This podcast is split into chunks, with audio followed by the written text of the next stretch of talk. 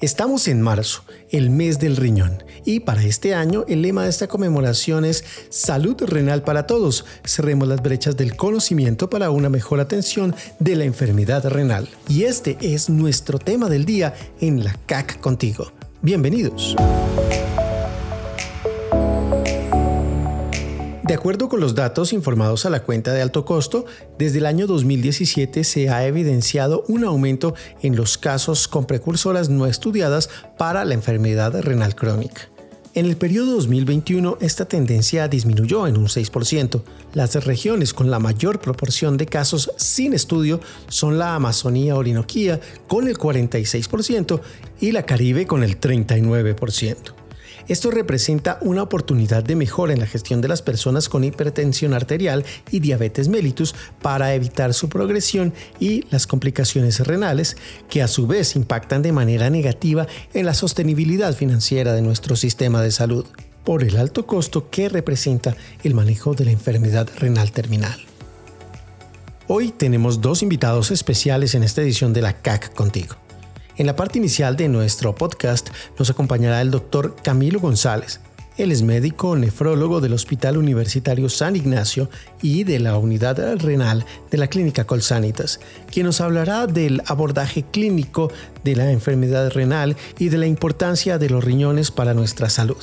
Más adelante estará con nosotros la doctora Lina Joana Herrera Parra, especialista en analítica de la Coordinación de Gestión del Conocimiento de la Cuenta de Alto Costo ella estará presentándonos las cifras de la enfermedad renal en nuestro país. Iniciemos entonces dándole la bienvenida al doctor Camilo González y quiero comenzar preguntándole cuál es el papel que desempeñan los riñones en nuestro cuerpo. Bueno, los riñones se encargan básicamente de filtrar la sangre y mediante ese mecanismo y otros mecanismos ayudan a la eliminación de unas toxinas generalmente hidrosolubles eh, que son producto del metabolismo normal corporal y que en concentraciones altas pueden ser tóxicas para el organismo. Los riñones controlan la cantidad de sal, el exceso de potasio y de otros electrolitos y también ayudan en el manejo de la anemia, en el control de hemoglobina y en la mineralización de los huesos. Ahora hablemos un poco, doctor, de la enfermedad renal crónica. Por favor, cuéntenos qué es y cómo la podemos prevenir. Bueno, la enfermedad renal crónica es una alteración estructural o funcional sostenida del riñón por más de tres meses. Generalmente se diagnostica con algunos exámenes que miden cómo está filtrando el riñón o cómo está funcionando su producción de orina. Entonces se hacen exámenes de, evaluación de la filtración y marcadores de daño estructural en, orina. Eh, esto trae como consecuencias eh, desenlaces malos para las personas, como aumento del riesgo cardiovascular y aumento de la probabilidad de ingresar a diálisis y tiene consecuencias para la vida y la calidad de vida de la persona. Prevenirla, pues básicamente, y es parte de, lo que nos enseña el, grupo del Día Mundial del Riñón, y es en las personas que, que, no, que no tienen factores de riesgo, tener hábitos de vida saludable, como hacer ejercicio, comer saludable, no excederse en la sal y en otras sustancias que pueden ser tóxicas, no automedicarse, no fumar y tratar de, ir al médico cuando tiene factores de riesgo para hacer un tamizaje. Los factores de riesgo son estas enfermedades prepulsoras como la diabetes, la hipertensión o las personas que tienen antecedente familiar de enfermedad renal deben realizar un chequeo de estos exámenes cada año. En el marco de esta conmemoración del mes del riñón hemos estado hablando de cerrar las brechas del conocimiento. ¿Cómo influyen estas brechas en la prevención y el cuidado de la enfermedad renal y de sus precursoras de las que ya hemos hablado? Digamos que esas brechas de conocimiento van en varios niveles. El primer nivel es a nivel comunitario, las personas, eh, sobre todo en áreas apartadas de Colombia, donde tienen bajo acceso a la información sobre el autocuidado y la autoprotección, quiénes deben tamizarse, cómo puedo evitar que me dé una enfermedad renal. Eh, eh, digamos que es un poco más de difícil acceso. El nivel educativo de las personas también puede limitar ese acceso a la información. Entonces eso es a nivel comunitario. las personas que tienen enfermedades precursoras no saben cada cuánto se tienen que chequear o qué significa tener una enfermedad renal. Entonces ahí es una de las brechas a nivel como comunitario. La otra de las brechas es a nivel de el grupo de salud, Creo que en algunas, sobre todo áreas eh, apartadas, el, servicio de salud en Colombia está muy centralizado, pero en esas áreas puede que los médicos tengan poca sensibilidad a hacer estudios de tamizaje a quien corresponde o basados en síntomas detectar enfermedades del riñón. Entonces, en Colombia puede uno estimular el acceso a la información de ese grupo de salud, de enfermería, auxiliares de enfermería y, y médicos en general a ese nivel. Y a nivel gubernamental, creo que también hay unas brechas, pues Colombia puede que no le pase mucho, pero digamos que no hace parte de la agenda importante de problemas de salud pública de los países. Hay que trabajar en ese proceso publicitario, enseñando al grupo que tomador de decisión a que haga parte de esas enfermedades importantes para controlar, porque creemos que en, el futuro va a ser la quinta causa de muerte a nivel mundial. Eh, en Colombia se denota un poquito porque eh, más o menos se, dice que en el mundo una de cada 10 personas sufre del riñón, pero en Colombia el diagnóstico por ahora poblacional es mucho menor a ese valor. Lo que quiere decir es que probablemente no estamos diagnosticando a todas las personas. ¿Cuáles son entonces, doctor, las consecuencias de la enfermedad renal en la población? Bueno, las consecuencias de la enfermedad renal crónica son uno, que en los grados más severos se vuelven dependientes de terapias de reemplazo renal, como el trasplante y la diálisis en los casos de estadio 5 avanzados con síntomas. Y lo otro es que el proceso de enfermedad cardiovascular es mucho más acelerado, tiene más frecuencia de infartos, eventos cerebrovasculares y cosas así relacionadas con de origen cardiovascular. La calidad de vida es mucho menor y la supervivencia es, es menor, se acorta. Eh, su calidad de vida en los estados avanzados es, eh, se reduce bastante. Ahora, doctor, ¿usted cómo ve la tendencia de la enfermedad renal en Colombia? Sí, como todas las enfermedades crónicas no transmisibles, la tendencia es al incremento de la frecuencia de la enfermedad. Eh, vamos a tener más casos nuevos y más casos prevalentes de enfermedad renal crónica y de sus precursoras. básicamente, la precursora más importante es la diabetes y en segunda medida la hipertensión arterial. Lo más importante es tener la enfermedad primaria controlada y en segunda instancia es probablemente tener todas estas medidas de autocuidado como que, que, hemos nombrado antes, del consumo de líquidos adecuado, evitar la deshidratación, no automedicarse con medicamentos que pueden ser tóxicos y eh, lo más importante que aplica para la comunidad y para los médicos es, es, el tamizaje, que en el caso de la diabetes al menos debe ser una vez al año. Y pues ese tamizaje se hace con las pruebas básicas de función renal de acceso fácil en todo el, el país.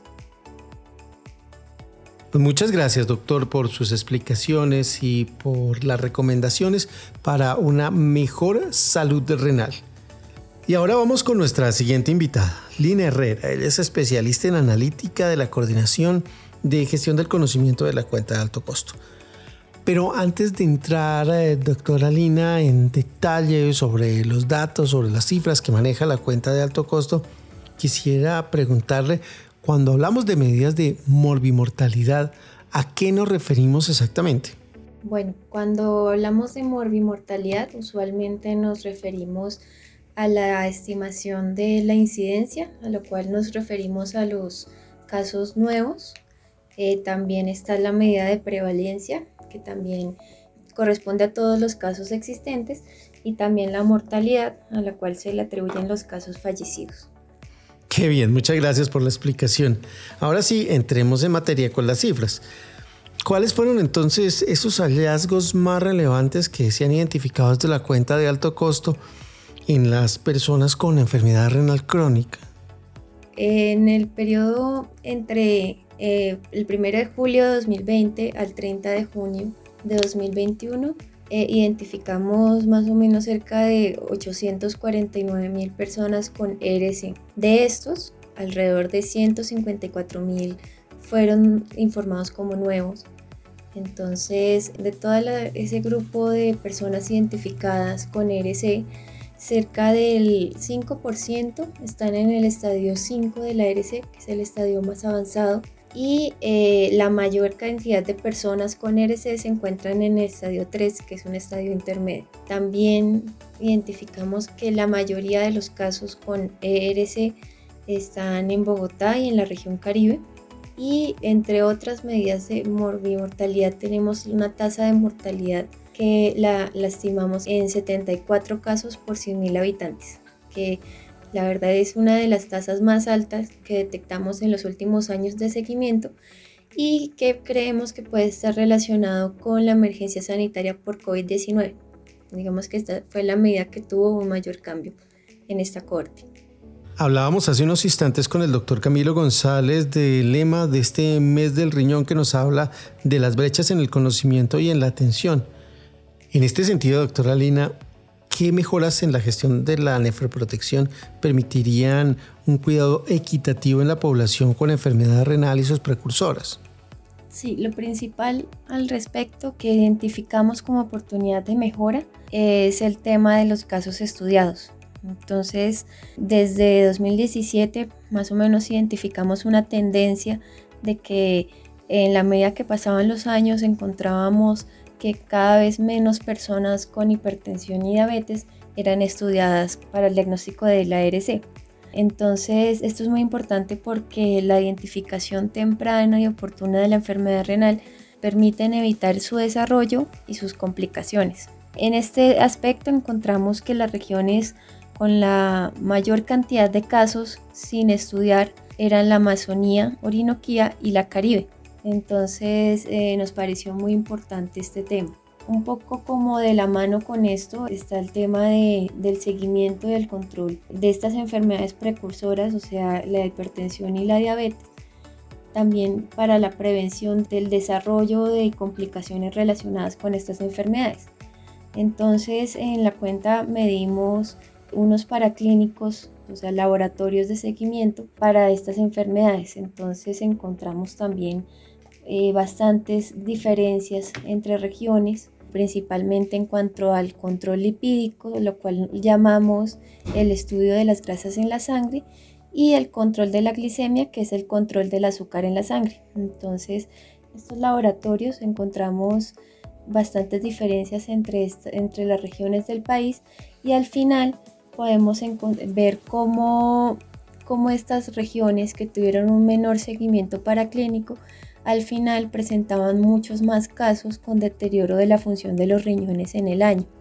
Es decir, Lina, que es muy importante que se practiquen estos exámenes con cierta regularidad. Sí, es decir, digamos que dado que estas enfermedades son de riesgo como tal para presentar enfermedad renal en un futuro, eh, si es necesario que, que, se haga esta evaluación al menos una vez al año de esos marcadores que indican que la persona de pronto está desarrollando una enfermedad renal. En diferentes ediciones de la CAC contigo y especialmente durante la última temporada hemos hecho énfasis en cómo el COVID-19 ha afectado a los pacientes con cada una de las enfermedades de alto costo. ¿Cómo ha afectado esta pandemia a las personas que viven con enfermedad renal y con sus precursoras?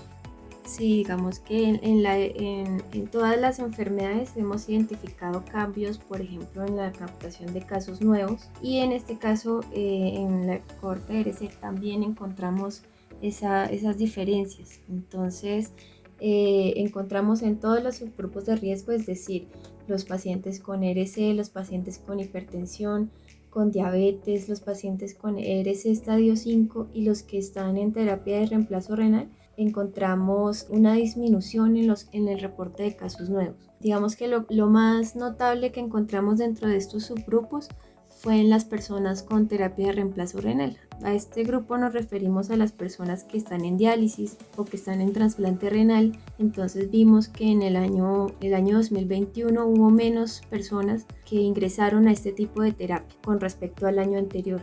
Y especialmente en el trasplante renal una disminución cerca del 31% con respecto al periodo anterior.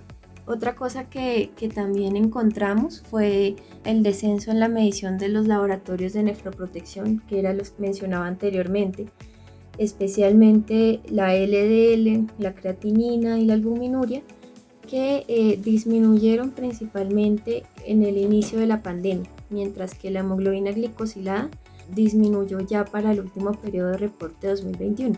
Y lo último que más nos llamó la atención con respecto a este análisis de pandemia era lo que hablaba al principio, que fue el aumento de la mortalidad en todos los subgrupos de riesgo. Entonces, este aumento de la mortalidad fue casi del 40% y en subgrupos de riesgo, por ejemplo, el trasplante renal, este incremento fue casi del 200% con respecto al 2020.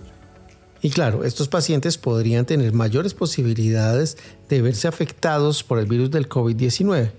Por un lado eso, pero también eh, eh, todo el tema de enfermedad renal crónica, eh, sobre todo las, las, personas que están en diálisis o trasplante, se ha identificado que son un factor de riesgo para la mortalidad por COVID-19. Entonces estos pacientes tienen más, mayor riesgo eh, de tener complicaciones, de requerir atención en unidades de cuidado intensivo.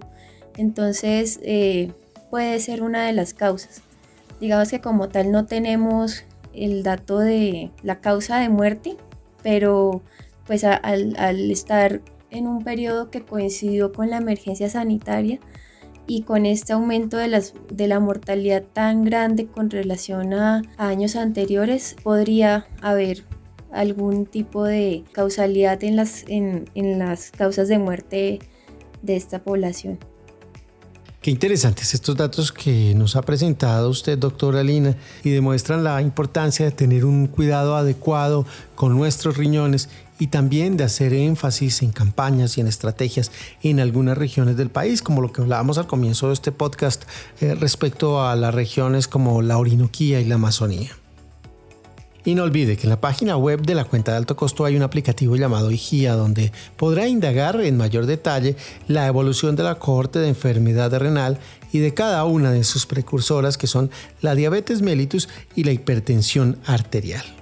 Nos encontramos en una próxima edición de La CAC Contigo, un podcast de la cuenta de alto costo. Hoy con la participación de la doctora Lina Herrera y del doctor Camilo González. Soy Alejandro Niño Bogoya y los espero en una próxima edición de este podcast para cerrar nuestro ciclo de especiales sobre el VIH, hablando precisamente del impacto de la pandemia del COVID-19 en las personas que viven con esta enfermedad. Hasta pronto.